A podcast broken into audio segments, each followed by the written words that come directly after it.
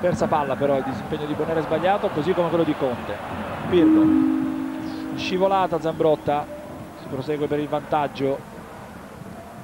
Pirlo in profondità per Baggio, posizione regolare, Baggio, attenzione, porta vuota, Baggio, rete! E Roberto Baggio fa ammutolire il delle Alpi. 1 à 1. Considéré par certains comme le meilleur footballeur italien de sa génération, ou de tous les temps par d'autres, Roberto Baggio ne laisse personne indifférent. Sublime joueur à l'élégance rare, le divin à la queue de cheval est adoré de tous, tout en ayant joué pour des clubs qui se détestent. Son souvenir est remémoré dans l'épisode du jour. Les libéraux, les libéraux. Le podcast qui revient sur le football de notre enfance. Et pour m'accompagner dans ce podcast, j'ai Johan. Buonasera a tutti ragazzi. Buonasera, Raphaël. Salut à tous. Et Gilles Christ. Salut à tous. Alors, messieurs, qu'on le dise clairement, dans ce podcast, on va parler d'un joueur qui appartient à une catégorie exceptionnelle, celle des tout meilleurs dans l'histoire. Et donc, c'est ce qui va nous permettre aujourd'hui de faire de ce podcast-là un, podcast un peu spécial, entre guillemets, où on va se remémorer un joueur, remémorer son statut, parce que le, Roberto Baggio qu'on a connu dans notre football, dans notre enfance, c'est pas forcément le Roberto Baggio extraordinaire qu'il a été. Et nous, finalement, j'ai Christ, on rencontre Roberto Baggio à la suite d'une finale de Coupe du Monde 94 qui malheureusement est intimement liée à un échec personnel de Roberto Baggio. Mais la temporalité des libéraux commence le 17 juillet 94 au moment du tir au but de Roberto Baggio avant de ouvrir sur ces 15-16 années de football sur lesquelles qu'on a, traversé. Et euh, le fait que ce soit le meilleur joueur du monde euh, de l'époque qui se présente devant Tafarel et qui euh, doit maintenir l'Italie en vie, euh, et qui voilà qui rate ce, ce, ce, tir au but, ben c'est on va dire c'est l'histoire d'une injustice parce que comme tu l'as dit Reda, on, est face à un des tout meilleurs joueurs et en plus il est dans sa splendeur par rapport à, à ce qu'il est notamment auprès de la, de la Juve. Euh, notamment sur l'année précédente, euh, sur son mondial également, qui euh, sur la phase d'élimination directe, il est exceptionnel.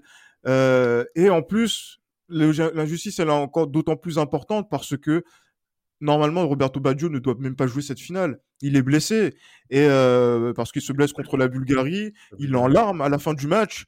parce qu'il pense ne, pas, ne pas jouer ce match et pourtant il le joue, il joue les 120 minutes et euh, il rate ce, ce penalty et dans l'imaginaire populaire ben ça va rester à, jamais. Mais c'est vrai qu'il y a un avant et un après. Et nous on va découvrir le, Roberto Baggio de l'après euh, ce, cette finale de, de Pasadena. Alors c'est un Roberto Baggio, on aura l'occasion de le répéter à plusieurs reprises tout au long de ce podcast, un Roberto Baggio brisé que l'on va nous en tant qu'enfants découvrir tout au long de notre dans notre histoire avec euh, le football.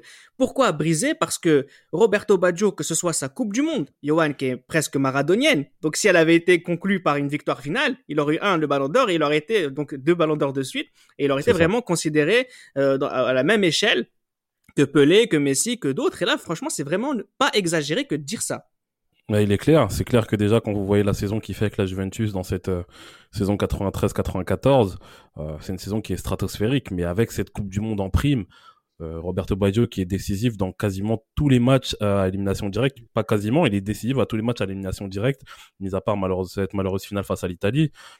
pour, pour rappel, ah, pour, pour, pour, rappel, il y a ce doublé face au Nigeria, il y a ce doublé face à la Bulgarie, il y a ce but salvateur face à, face à l'Espagne. Euh, il est clair que Roberto Baggio est en train de d'être le déjà c'est le Ballon d'Or 93 mais là justement avec cette, ce championnat 93-94 malheureusement dominé par le Milan AC et cette Coupe du monde qu'il fait euh, il est clair que Roberto Baggio est en train de tutoyer les tutoyer les cieux mais malheureusement il y a ce penalty qui, qui, permet au Brésil d'avoir sa, sa, sa quatrième Coupe du Monde. Parce que Roberto Baggio, c'est quoi, Raphaël, à ce moment-là? C'est le Ballon d'Or 93, c'est le meilleur joueur du monde. C'est le joueur meilleur, joueur du monde considéré comme tel, objectivement, c'est-à-dire on lui a donné ce titre alors qu'il n'est pas champion de la C1. Il est champion d'Europe, certes, mais pas de C1. Et à côté de ça, on sait aussi un joueur qui, en Italie, est une véritable légende. Euh, des gens sont sortis dans la rue pour manifester contre son départ. Quand il a quitté la, euh, la Fiorentina pour rejoindre la Juventus, il y a eu, euh, c'était les gilets jaunes, les gilets violets. ça vous montre un peu euh, l'importance de cette personne, que ce soit au niveau italien et au niveau mondial. Je vais reprendre les propos d'Arrigo Sacchi qui disait euh, que Baggio, c'était celui qui avait montré les plus belles choses sur un terrain de football, euh, loin devant les autres, et il montrait à la fois de la constance dans l'expression de footballistique au haut niveau et de, la, et de son élégance. Et la période que tu décris, c'est vraiment le Roberto Baggio décrit de, ces mots par Arrigo Sacchi, parce que comme tu dis, en 93, déjà, il remporte la, Coupe de l'UFA, notamment avec trois buts en deux matchs en demi-finale contre le PSG. Euh, il marque le, coup franc. Il marque également euh, un doublé à l'aller contre Dortmund en finale. Sur l'année, je crois, il met 40 buts, sans compter le fait qu'il qualifie quasiment à lui tout seul l'Italie pour la Coupe du Monde 94. Tu as mentionné, euh, Johan, cette Coupe du Monde 94 euh, qui, survole. Et je pense même que s'il si il inscrit son penalty contre, contre le Brésil et que l'Italie est championne du monde, je pense qu'il fait le doublé, clairement. Et, et, franchement, voir une, des émeutes à Florence pour, euh, pour un départ d'un tel joyau, surtout pour euh, une équipe de l'Italie du Nord, la, Juventus. Euh, ça se comprend surtout qu'au final, c'est dû à des dettes du club, dû à la construction du nouveau stade pour la Coupe du Monde 90, justement, le, le stade Artemio Franchi. Et, et, franchement, quand tu es un club qui est en perdition économiquement parlant et que derrière, on te, on te chip pour le club un peu phare de, de l'Italie, enfin le deuxième club de derrière Milan AC à ce moment-là, euh, les, les, les... On, ne peut que comprendre ces, ces révoltes de l'Italie du Sud. Mais en plus, mais en, mais en plus, non, non, mais la, ville de Florence est une ville qui déteste Turin parce qu'il y a des rivalités entre l'Émilie-Romagne et euh, la, région de, de Turin qui, qui, sont, le Piémont. voilà, donc et le Piémont qui sont qui sont incroyables. Hein, et donc ça veut dire que ce, ce contexte, euh, dans le contexte dans lequel euh, Baggio quitte euh, donc euh, change change de club est vraiment houleux et euh, on sent que c'est quelque chose qui est fait quand même à donc contre son gré. à son insu oui. À son insu effectivement. Et euh, c'est vrai que la, la Juve quand même voilà donc tu disais Raphaël c'est c'est même s'ils sont derrière sportivement le, le Milan c'est le club le plus populaire d'Italie. Et c'est le, le, le, club phare de la Fiat hein, je, je le dirai jamais assez. Donc ah oui c'est vrai c'est vrai que non, dans, dans, cette, dans, dans ce contexte-là, euh, Baggio déchaîne les, les, passions parce que c'est une promesse euh, très importante et il avait montré déjà sur la Coupe du Monde 90. Mais c'est vrai que voilà, sur, sur, cette voilà sur cette dans, dans cette période-là, il est euh, incroyable. Hein, il a montré en, au mondial au mondialé durant cette période de la, la Juve, la, continuité, dans la continuité. Et voilà. Mm. Et, et, voilà, il est, il est, il est jeune et effectivement. Et donc là sur cette sur ce, sur ce mondial 94, ben, on referme ce chapitre du mondial. Euh, il est encore au fond le meilleur joueur du monde, mais voilà, un ressort est cassé. On va voir comment il va se, il va se reconstruire après euh, cette finale. Alors, il a fait des finales perdues européennes avec la Fiorentina et des victoires européennes gagnées avec la Juventus. Et là, on va rentrer finalement dans cette période un peu de, de notre enfance où on rencontre finalement ce Roberto Baggio et on va essayer de voir dans quelle mesure euh, ce, cet épisode de la finale de la Coupe du Monde 94 a complètement bouleversé son approche du football et la manière dont les autres l'ont regardé. Un des épisodes les plus marquants, c'est notamment euh, Raphaël, ce moment où la Juventus a récupéré donc Alessandro Del Piro, Alessandro Del Piro qui intrinsèquement dans sa façon de jouer ressemble énormément euh, à Roberto Baggio, on en a parlé dans un précédent podcast. Et ce qui va être fort, c'est que la Juventus va euh, d'abord jouer avec euh, Baggio et Del Piero, ils vont être champions, ils vont même faire une finale de, Coupe d'Europe qu'ils vont perdre, mais la Juventus va préférer Del Piero quand il va faire faire le choix. Ouais, c'est Barcellopi qui visait vraiment la jeunesse à ce moment-là, euh, à l'époque avec notamment les, les et compagnie, et surtout Del Piero, euh, parce qu'il voulait vraiment créer une, une, une, équipe vraiment sur la durée. Après, ça peut se comprendre. Hein. Quand on a, on a vu les, les saisons qu'on suivi et les finales de Ligue des Champions consécutives de la Juventus, on ne peut pas lui donner tort. Mais c'est vrai que c'est dommage, entre guillemets, que Roberto, euh, Roberto Baggio soit tombé euh, nez à nez avec un joueur vraiment de sa de sa bah, d'un même calibre je, je, ne sais pas à ce moment-là parce que Baggio était quand même avait montré beaucoup plus de choses largement même mais euh, d'un profil quasi similaire et, euh, et en plus, cette année-là, Baggio se blesse beaucoup. Euh, et malgré tout ça, malgré son coup franc magnifique, encore une fois contre Dortmund en demi-finale de C3 euh, en Allemagne, il va quand même finir deuxième au Ballon d'Or, je crois, euh, de, en 94, donc c'était la fin de, sur la fin d'année civile derrière. Mais, euh, mais voilà, il remporte son premier Scudetto. Mais je pense que c'est un problème de timing. C'est un problème de timing de, de, tomber avec ce coach qui a ses ambitions, ses projets de, de long terme et surtout de tomber vers euh, l'avènement de Alessandro Del Piero. Mais ce qui est fort, Gilles Christ, et c'est ça moi qui m'impressionne, et je sais pas si, si vous êtes d'accord avec moi, c'est que là, Roberto Baggio, il a 28 ans, il est dans la forme de, de, de, de, sa carte, enfin peut-être pas dans la forme de, de sa vie pour des raisons de blessure, mais quand même, parce que les blessures lui ont fait beaucoup de mal, même dans les années précédentes, hein, mm. avant d'arriver mm-hmm. à l'époque à laquelle on parle. Mais effectivement, effectivement, Del Piero peut-être a une palette tactique plus complète que celle de Roberto Baggio, qui fait que dans la manière dont Lippi visualisait le football, le choix était beaucoup plus simple. Mais j'ai l'impression quand même que dans le courage qu'il faut pour faire ce choix, eh bien, le fait que Baggio soit peut-être dans l'esprit de chacun considéré comme le fautif de la finale de 94, eh bien, a facilité d'autant plus ce choix. Peut-être que j'exagère. Ben, je, je sais pas, parce que je sais pas si on doit parler de, de courage. il faut qu'on se dise une chose aussi. Roberto Baggio est l'un des, des, des, trois meilleurs joueurs du monde à, à cette époque-là. Et euh, il estime ne pas avoir le salaire de, de, équivalent à son statut. Et il a, il a le droit de le, de, de, de le réclamer. et c'est vrai que par rapport à ça, bon, après, on va voir aussi que il y a ce, ce, ce trio euh, maudit Girodo Betega qui va euh, qui va arriver et qui va imposer, on va dire, ses, ses vues avec l'assentiment de, de, Marcelo Lippi. Et euh, ça va on va voir aussi que les, les, les, les relations avec euh, Marcelo Lippi vont être aussi assez difficiles. Et ça va pas être aidé par les blessures. On voit que dans les stats c'est pas forcément donc euh, le, le, le Badjo qu'on a pu voir dans les saisons précédentes où il est moins important même s'il contribue justement donc à, à, au titre de 95 et aussi à la finale aussi à la Coupe d'Italie 95 15 également. Mais après, c'est vrai que sur la, sur la, sur la finale de, sur la finale de Coupe du UEFA, ouais, il est pas, voilà. Donc, euh, donc il est, il est, il est, il est pas fou effectivement. Et donc là, du coup, à un moment donné, il faut qu'on arrive à faire ce choix qui va être très important euh, pour les cinq années qui vont suivre euh, le donc qui va nous mener, qui vont nous mener donc vers la, la fin du XXe siècle. Euh, et euh, donc là, c'est le, le choix, hein, comme a dit Raphaël, le choix de l'avenir. Alessandro Del Piero, joueur qui fait la même taille, qui a un registre tactique qui est voilà plus étendu euh, que, que, que Baggio, et aussi qui a aussi ce, ce, ce, dévouement dans le repli défensif plus important. Et là, c'est là où euh, Del Piero va avoir son, son, son mot à dire et que, euh, et que Baggio va être amené à, à, faire ses valises. Alors le bilan de Roberto Baggio avec la Juventus, c'est euh, vainqueur de la Coupe de l'UEFA en 93, euh, vainqueur du championnat d'Italie 95, de la Coupe d'Italie 95 et finaliste perdant de la finale de C3 95. Donc il a fallu faire un, triplé cette saison-là.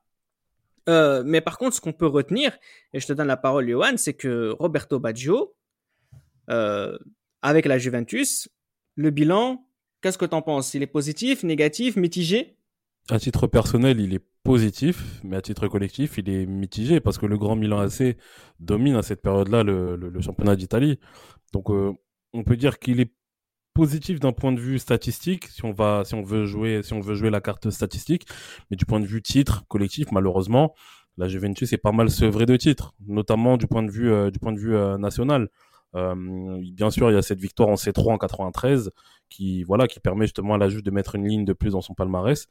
Mais moi, honnêtement, je pense que je suis dirigeant de la Juventus. Je suis content d'avoir Baggio, mais je suis très, très, très déçu de ne pas avoir gagné plus de titres que ça. Oui, en fait, j'imagine, enfin, dans l'esprit, parce qu'il faut bien comprendre que cette Juventus ne gagne plus euh, depuis le passage de Michel Platini et Exactement. Roberto Baggio aurait dû être euh, ce Michel, Michel Platini. Et le pire, c'est c'est pas faute d'avoir essayé de, de se renforcer, hein, parce qu'ils prennent le meilleur joueur de la stampe avec euh, Mancini, ils prennent Gianluca Vialli, ils prennent, euh, ils prennent, ils prennent les euh, Allemands, Kohler, Moller, des champions du monde. Hein. Voilà, exactement. Donc, euh, ils ont pas mal investi dans les transferts. Hein. En termes de transferts, il y a pas il y a eu pas mal d'investissements. Mais malheureusement, ce Milan AC était beaucoup trop fort pour la Juventus. Et ça fait que, voilà, du point de vue local, malheureusement, ils ont pas pu gagner le moindre titre de champion à part cette saison 95. Alors justement, ce statut du Milan à l'époque, c'est ce qui va aussi faciliter le transfert qui va qui va se dérouler. C'est qu'on a un Baggio qui va qui cherche cette finale de, de Ligue des Champions à jouer, donc il va ah rejoindre plus facilement le meilleur club du monde européen à ce moment-là, qui est le Milan.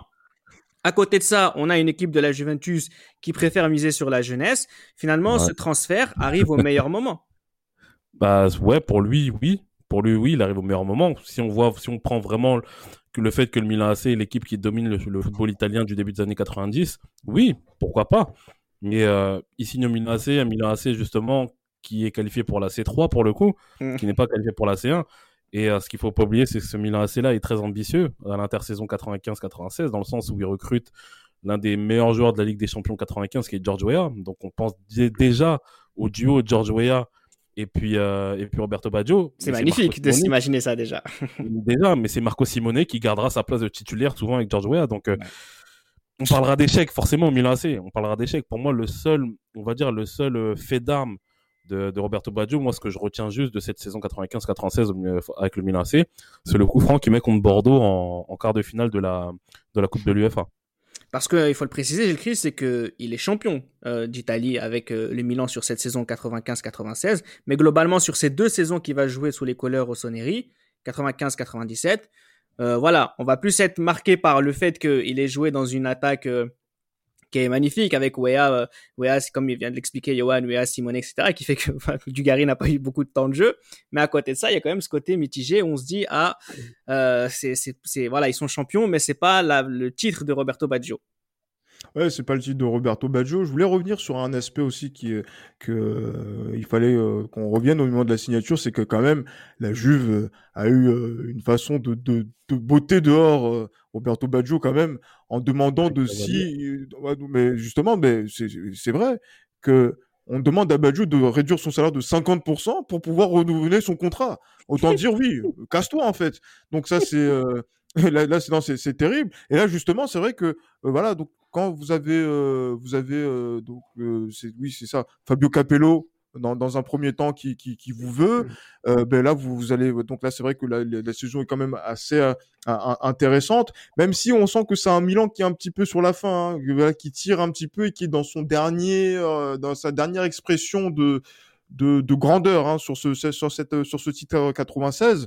Mm. Et euh, c'est vrai qu'il y a le coup franc de Gaëtan, Gaëtan Hureur, mais après sur la saison 96-97 avec euh, avec le retour de Saki complètement cuit, hein, on a on a on a on a eu le temps. 11e du, 11e du Calcio et éliminé au premier tour de Ligue des Champions. Ex- exactement, complètement KO. Rosenborg. Non mais ça, Rosenborg.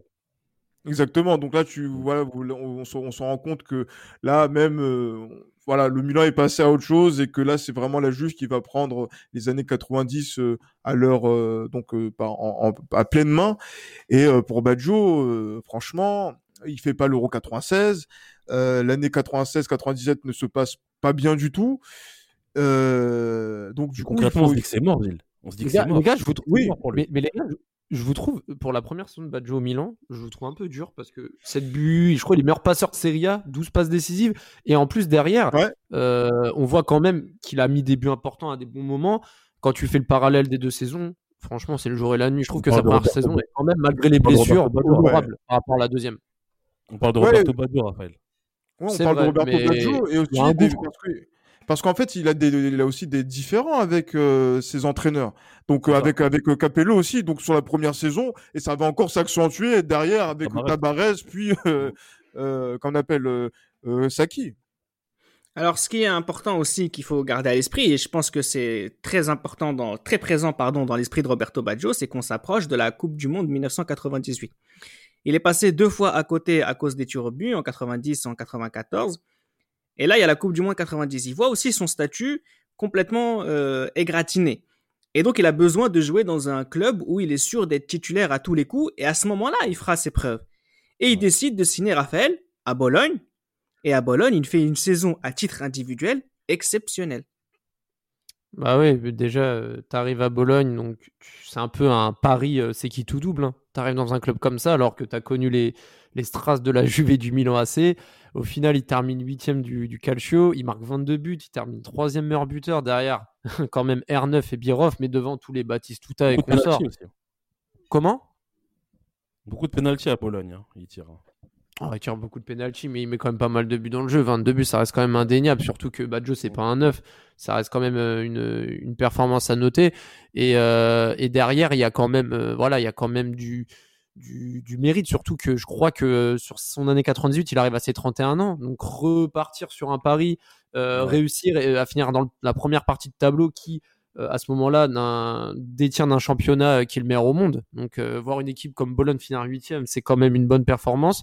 Et au final, il, arrivera à atteindre son objectif ultime, c'est d'être dans le, groupe pour, euh, pour la Coupe du Monde 98. Alors là aussi, c'est très important cette Coupe du Monde 98 par rapport au statut de Roberto Baggio. C'est un choix, euh, c'est le troisième, quatrième choix euh, du sélectionneur, j'écris ça à ce moment-là. Et pourtant, peut-être la plus belle sensation de cette Coupe du Monde italienne, ah ben, elle vient de Baggio. Elle vient de Baggio parce que euh, il est, il est vu et scruté hein, quand même. hein. Je ne sais pas si vous vous souvenez du match contre le Chili Ouais. euh, où euh, il rentre, il y a un penalty et tous les regards, tous les regards vont sur euh, sur Roberto Baggio et euh, il va, il prend le ballon pour tirer ce penalty avec ce numéro 18. Eh oui. Change euh, beaucoup de, de perspectives par rapport à 94. Et euh, il tire le penalty, le ballon rentre. Et voilà, on a l'impression que l'affront de 94 est, est lavé. Ce qui n'est pas le cas, on est bien d'accord. Mais, voilà. Ouais, dis-moi. Je Dis- je sais pas si tu te souviens, je sais pas si tu te souviens de l'image. Juste avant qu'il tire le penalty, t'as un joueur chilien derrière qui lui crie quelque chose. oui, oui, oui. On se- moi, je me demande c'est quoi, mais je pense que c'est pour le déstabiliser. Il a dû lui sortir, ouais, rappelle-toi d'il y a 4 ans. Mais c'est ça. Taparel, Il a dû dire Mais c'est oui, mais c'est ça qui est incroyable. C'est encore une fois, Ouais. on revient au point de départ de ce podcast-là. C'est la résonance incroyable Ouais. de ce tir au but raté pour parce qu'il faut bien que tout le monde comprenne que à ce moment-là, dans l'esprit de Ouais. tous, c'était le meilleur joueur du monde qui tirait. C'est ça. et Donc c'est vraiment une expérience traumatisante hein. pour tout le monde. Mm, D'autant plus que c'est lui qui est, qui est à l'origine du penalty. Il tire euh, sur la main du, du Chilien et dès que l'arbitre siffle le penalty, je sais pas si vous avez vu cette image-là, mais dès que l'arbitre siffle, siffle le penalty, il se baisse en fait. Il se baisse dans le sens où il regarde le sol. Vraiment, genre, il, est plie, il plie son corps en deux en fait en regardant le sol parce qu'il sait que c'est lui qui doit le tirer le penalty à mon avis. Et à mon avis, je pense que ça, ça a dû le travailler énormément euh, de, de- lors des quelques secondes qui a précédé justement le- la transformation de ce penalty face à face à Tapia. Alors euh, il y a ce- cette formidable action, c'est ça là dont je voulais parler. C'est ce, but qui, qui, qui n'est pas venu. J'écris c'est très bien de quoi je parle parce qu'on en a parlé beaucoup. On a beaucoup parlé de, de ce but là. C'est un but c'est un but sensationnel qui n'a pas été marqué. C'est, moi, je, je dis encore une fois, c'est peut-être les forces de l'esprit qui, euh, qui ont fait que le ballon n'est pas rentré. Hein. Je, Évidemment. et, et là, oui, bien, bien évidemment. Et ça, franchement, les, les forces de l'esprit n'ont pas quitté l'équipe de France euh, ce- sur ce match-là. Parce que, regardez, franchement, même si le geste technique est difficile euh, sur la passe d'Albertini, euh, quand Baggio reprend la balle de derrière, euh, redresse le ballon, on chaud. voit comment Barthez regarde le ballon et regarde comment tous les joueurs de l'équipe de France regardent le ballon. On pense tous que la balle va rentrer. Et je sais pas la balle par quelle opération ne rentre pas. Et là, franchement, Del Piro, euh, enfin balle- pas Del Piro, voilà. Surtout, surtout que la balle, euh, il y a même pas d'effet. Il y a même pas d'effet. Enfin, la balle, elle tourne même pas. Donc on se demande ça. comment cette trajectoire euh, a-t-elle eu lieu? Ex- exactement. Là, j'ai dit Del Piro, mais voilà, Del Piro était absent de cette rencontre. Quand Baggio est rentré, les Italiens sont redevenus Monde. sérieux. Ah, exactement. Donc, euh, mais, mais là, du- non, mais franchement, s'il y avait eu ce, ce but, euh, c'est vrai qu'il y a beaucoup de choses qui ne se seraient pas passées pour l'équipe de France. Peut-être que les libéraux n'auraient jamais existé. Euh, mais euh, Ouais. peut-être que Baggio aurait peut-être euh, euh, allez, établi sa légende et peut-être eu sa revanche. Mais euh, ça s'est joué à peu de choses, hein, comme voilà donc les signes des doigts. C'est ça s'est joué à des à quelques centimètres. Et comme l'a dit Charles Bietri, après après ça, on peut pas perdre. Et effectivement, l'équipe de France n'a n'a pas perdu. Et même si Baggio marque son tir au but. Oui. Alors, il marque son tir au but, mais il est éliminé, Raphaël, pour la troisième fois consécutive au tir au but. Donc, ça veut dire concrètement, euh, Roberto Baggio n'a jamais véritablement perdu dans le jeu en Coupe du Monde. Si Il on peut se rattraper quelque part. Bah, Il n'a jamais perdu dans le jeu. On peut aussi dire qu'il a marqué dans trois Coupes du Monde euh, différentes et c'est le seul Italien à ce jour à l'avoir fait. Euh, et puis, je voulais aussi mentionner quelque chose. Bon, outre son but contre l'Autriche en phase de poule sur le, le caviar d'Inzaghi, c'est euh, le fait qu'il n'ait pas joué ce fameux huitième de finale contre la Norvège, emporté 1-0 par l'Italie. Mais clairement, euh, quand il n'y a pas Baggio, vous vous rappelez du, de, de ce match comme moi au Vélodrome qui était Horrible. ennuyeux, Ah, au- offensivement, il n'y a rien eu. Et j'aurais bien aimé voir la différence avec un Badjo sur le terrain, même une demi-heure. Parce que quand Badjo était sur le terrain, malgré son âge, malgré ses blessures, malgré tout ce qu'on peut dire, il y avait quelque chose en plus. Comme sur sa rentrée contre la France en quart de finale. Ce- cette chose en plus, c'est le genre de chose qui plaît énormément au président de l'Inter, qui a déjà premièrement regardé Baggio en championnat, qui est le troisième meilleur buteur du championnat, et à côté de ça, ce côté sensationnel que possède Roberto Baggio, et il le récupère dans son équipe, où il va l'associer bah, au Djorkaeff, au, au Ronaldo, Zamorano. C'est une orgie d'attaquants extraordinaire. Comment, dit Chris, avons-nous fait pour ne pas tomber amoureux de cet Inter? Mais, par- mais parce qu'on regarde, les- on, regarde comment s'est passée la saison. Cette saison est catastrophique euh, pour l'Inter. 9e sur, sur, 10 sur 18, non, quand même. Faut, faut... Non Oui. qualifié pour la Coupe d'Europe, non, quand même. Et les joueurs qu'il y a sur le papier, c'est Exactement. incroyable. Incroyable, hein. Il y a- mais il y a même un trade, un trade que quand les libéraux ont fait pour euh, sur sur une sur une, ren- sur une rencontre. Euh, C'était laquelle euh, Reda? Venetia, Venetia. contre, contre Venezia où justement on voit le- l'orgie que qu'a été euh, cette rencontre, mais ça a été Ouais. le seul rayon de soleil de cette saison-là. Mis à part aussi, euh, c'était quoi la, Ligue- la Ligue des Champions où Baggio du est incroyable contre le Real? Ouais, la contre le Real d'abord en, c'est- en- c'est en match de poule. Mais les gars, Ah vous- c'est mais- mais les gars, qu'est-ce que vous voulez faire quand il y a quatre coachs qui se succèdent sur une saison? C'est Ouais, c'est ça. Bah, après, c'était, après, c'est rare que l'Inter Milan, c'était pas le, c'était pas de la stabilité. Le maître, le, le maître mot, c'était pas la stabilité pour l'Inter de Milan. Mais pour en revenir à ce match, même si ça me fait mal d'en parler, euh, la rentrée qu'il fait contre le Real Madrid en, en Oh. phase de poule avec des champions, le premier but, euh, le, le premier but, les actions de jeu qu'il fait et son deuxième but aussi. Pour te dire, moi, je pense, hein, je pense, je pense, hein. T'as vu ou pas Mais je pense. Mais franchement, je pense que si t'es supporter du Real Madrid et que tu vois Baggio faire ça, je te jure, t'es pas, t'es pas mécontent. Parce que on a, on a quand même une, on a quand même une estime particulière, on a quand même une affection particulière pour ce joueur. Parce qu'on sait ce qu'il a été, on sait comment il a galéré depuis son départ à la Juventus. Et que là, justement, il sort un match de Ligue des Champions de haut niveau. C'est la première fois de sa vie, limite, qu'il sort un match de Ligue des Champions de haut niveau. Et encore, il n'a pas été titulaire. On est quand même content, mine de rien. On est quand même content de lui, mine de rien. Même si on sait que l'Inter ne va pas aller loin dans cette Ligue des Champions. Alors, on a, on a affaire à un joueur, Raphaël, qui, est, qui, est, qui a autour de ses 33 ans maintenant. Donc, ça veut dire le gros de la carrière de Roberto Baggio est derrière lui. Mais il continue. Il continue de, de faire rêver les gens, que ce soit par, par sa queue de cheval, pour sa boucle d'oreille, pour son bouc. Il est vraiment, c'est vraiment quelqu'un de particulier. Et avec ce maillot de l'Inter, avec ce Ronaldo que tout le monde regarde à ce moment-là, eh bien, on continue un peu de, on va dire, d'alimenter cette légende. Et je trouve qu'il y a un côté assez mythique euh, autour de Roberto Baggio. Je précise, encore une fois, c'est encore fallait-il le, s'il fallait le préciser, que en passant de la Fiorentina à la Juventus, il fait un choix quand même, euh, enfin un choix peut-être pas, mais c'est déjà un, un transfert qui est assez calamiteux d'un point de vue euh, trahison. Ensuite, il fait la Juve Milan, Milan Inter, et finalement ça, en fait, personne n'en tient compte parce que Baggio est au-dessus de tout ça.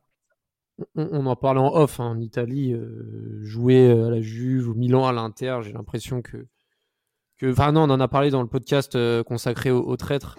Euh, j'ai l'impression que ça... Enfin, ils accordent moins d'importance à ça que dans d'autres pays. Je sais pas, c'est peut-être une impression, peut-être que je me trompe. Mais là où je fais le parallèle, c'est que euh, quand il va au Milan AC Baggio, c'est pour former un duo avec Wea, etc. Il y a des attentes et au final, c'est Simone qui, qui reste et qui garde sa place. Là, c'est un petit peu pareil. Au final, on attendait un duo R9 Baggio et au final, Vieri arrive et c'est plutôt Vieri qui s'impose, etc. Alors que Vieri lui-même était un globe trotteur et changeait tout le temps de club comme de chemise. C'est un peu dommage parce qu'il il rejoint quand même une, armada, un Djorkaeff, Zamorano et consorts. Et, au final, tu vois, euh, il va pas, il, gagne rien, il ne gagne rien avec l'Inter. Euh, 15 buts en 58 matchs, même s'il met des beaux coups francs, même s'il fait quelques belles prestations en championnat ou en Coupe d'Europe sur la première année, c'est compliqué et euh, il joue que 20 matchs sur la saison 99-2000. Il sera pas appelé euh, euh, pour pour l'Euro 2000 et pareil, il y aura des histoires avec Marcello Lippi euh, à l'Inter Milan par rapport à quelques querelles, discordes et au final c'est un peu une histoire qui se répète, des histoires avec l'entraîneur, les blessures, le fait qu'on ait des attentes avec lui, avec un autre pour un duo, ça le fait pas. Euh, Il y a aussi l'histoire où, euh, où euh, alors non ça c'était dans une autre saison où il est allé voir un coéquipier sur un banc adverse, mais c'était c'était auparavant. Mais, mais dans tous les cas, il y, a, il y, avait des discords par rapport à son attitude et, et ses exigences. Et avec final... Lippi aussi, il s'embrouillait avec Lippi à l'intérieur. Oui, il s'embrouillait. il y a eu des querelles avec Lippi et du coup, euh, en fait, l'histoire se répète et on est encore sur notre fin. Compatibles les deux. Non, mais Lippi est son ennemi. On va, on va, Ouais. nous disons-le les choses et que Oui, oui, justement, donc, euh, Li- Lippi Lippi a organisé la perte de Roberto Baggio à l'Inter. Et en plus, euh, la, la- la- la- on va dire, la, la- la- j'allais dire, l'ingratitude de Lippi justement, euh, ou dans un match de barrage contre Parme pour pour pour, voilà pour, pour- où c'est où c'est Baggio qui fait la différence alors que Ouais. Mm. voilà, alors qu'il qui, qui sauve son, son, son poste et pourtant sur la sur, sur- pourtant sur la saison d'après, euh, il suit les matchs en tribune. Qu'est-ce que Mm. ça veut dire? Donc euh, après, bon, Lip- Lippi a, a échoué à, à l'Inter, il va re- re- réussir à, à la Juve, mais c'est pour montrer aussi, c'est vrai comme disait Raphaël, que il y a eu pas mal de, de, de, de différends entre coach et euh, Roberto Baggio peut-être par question de philosophie et question de, voilà donc de mentalité de jeu. Et euh, c'est vrai que c'est particulier et que je pense qu'à ce moment-là, est-ce que c'est le moment pour Roberto Baggio de dire euh, adieu au très haut niveau et de se régénérer ailleurs pour montrer que voilà qu'il est un joueur incroyable, mais pour une mission qui ressemble plus à ce qu'il a pu faire du côté de Bologne? Alors c'est ce qu'il va faire du côté de Breccia Calcio, notamment avec un coach euh, extrêmement important dans l'histoire du football, puisque c'est celui qui a révélé à son poste Andrea Pirlo, Carlo Mazzone. Et c'est à Bologne aussi. Ouais, Et ça se passe très bien avec ce coach-là, où on a l'impression que Baggio revit, loin de, des strass et des paillettes, loin de, la, pré- loin de la pression. Il joue dans un club qui était habitué à faire l'ascenseur et avec Roberto Baggio, Breccia ne descendra jamais. Ce qui est en fait une expérience quand même assez extraordinaire. C'est peut-être nous, avec notre regard d'enfant, la période que l'on, avec laquelle on a le plus de souvenirs frais, Johan, de Roberto. Baggio avec euh, Breccia, parce que euh, c'est là où on est le plus âgé aussi. Et aussi parce que ça se passe bien, que ce soit avec euh, Pirlo, que ce soit avec Guardiola, que ce soit avec Luca Toni, Roberto Baggio, sur ses saisons à Breccia, les dernières de sa carrière, bah, en fait, il prend du plaisir à bien jouer au football, tout simplement. Mais il se régale, il se régale. Et puis, euh, je tiens à rendre hommage à Carlo Mazzone, que beaucoup de personnes ignorent, mais c'est vraiment quelqu'un qui est réputé pour faire briller les grands joueurs, Carlo Mazzone. C'est Il s'investit- a- il personnellement vraiment pour qu'il vienne. Exactement, exactement. Il met vraiment, il met vraiment dans les meilleures conditions les joueurs qui ont ce truc en plus en fait. Et donc du coup, pour le coup, du, du côté de Breccia, on a Roberto Baggio qui signe. Bon, on se dit que bon, voilà, c'est, voilà, il, si- il signe concrètement sa retraite là-bas. Oui. Et ben non, Breccia justement fait des, des prestations de, de, de, de haute facture, hein, notamment bon. Là, je vais parler d'un but que tout le monde connaît, c'est ce but qu'il met face à la Juventus de Turin, face à, face à Edwin van der Sar, la, la longue pa- la longue balle de, la longue balle de Pirlo, et puis euh, Roberto Baggio qui fait un, un contrôle dont, dont lui seul a le secret et euh, qui permet d'effacer euh, Van der Sar et et puis voilà, ça fait que euh, je sais plus si euh, Breccia gagne ce match, mais ce but-là est rentré dans. dans domaine 1-0. du football. Ouais, en plus c'est un 0 mais il est méchant ce type. Non, Il non, ce, ce but est exceptionnel. Ce but est En plus, exceptionnel. il me semble, il me semble que c'est son premier but ou son deuxième but avec Breccia. hein. En Donc, tout cas, ce euh, qui est sûr, c'est que avec ça annonce Breccia, c'est Ça annonce voilà, la mais- couleur. ça annonce la couleur parce que chaque Ouais. saison, ce sera 10 buts. Hein. Euh, 10 C'est ça, buts, c'est- 10 c'est buts au en moins 10 2001, 11 buts en 2002, 12 buts en 2003 et, et 12 buts en, en 2004. Et je tiens à Euh, préciser qu'en 2002, c'est 11 buts en 12 matchs. De Serie A, oui, ce qui est assez 11 buts exceptionnel. en 12 matchs de Serie A. Non, c'est vraiment extraordinaire, Gilles Christ, parce que ça en dit long, non pas sur euh, le niveau auquel euh, il fait face, etc., mais surtout à ce qu'il est intrinsèquement. Parce qu'encore une fois, là, on est sur 33, 34, 35, 36 ans. hein. Oui, effectivement, en plus faire des, des saisons consécutives à plus de 10 buts en Serie A euh, à cet âge-là, c'est quand même exceptionnel. Ah oui, Jules Breccia, c'est un but, c'est un but partout, je crois. hein. donc euh, là, je, je voulais pas dire de... Exactement, je voulais pas dire de- d'erreur, mais bon, il faudrait que je qu'on puisse revoir ça. Mais euh, voilà, mais c'est mais c'est pour dire que Baggio est dans voilà dans, dans une mission ou sur lequel voilà, il a aussi une, une idole. Hein, et je sais que euh, Raphaël a eu la chance euh, d'aller le voir, je crois, euh, Mm. pour la, la finale de l'Intertoto, Match aller, finale oui, la- sur laquelle sur sur lequel j'a- j'avais vraiment voulu y aller et j'ai pas eu la chance de, de pouvoir le, le, le faire, d'aller au Parc des Princes pour aller voir Roberto Baggio parce que moi j'avais envie de voir Roberto Baggio parce que encore une fois, même dans l'imaginaire de nos grands frères, cousins, euh, c'était le meilleur joueur. C'était celui qui nous inspirait le, le plus, même en termes de technique et de voilà de pas mal de, de choses. Et euh, dans, dans, dans cette histoire qu'il a avec euh, qu'avec Breccia, c'est lui qui fait qu'on connaît, on commence à connaître Breccia. Où s'est situé Breccia par rapport à, la ville, euh, à la ville de, Milan. Euh, voilà, donc on est, on est attentif à, tout ça. On voit, euh, ben, on voit cette équipe-là jouer la, la, la Coupe Intertoto, qui joue aussi les, les, le rôle de trouble fête en championnat. C'est énorme. Et même, on se pose même la question de ah, est-ce que Baggio il peut continuer à revenir en sélection? Mais bon, on n'est pas sur. c'est vrai que là, il a un âge avancé.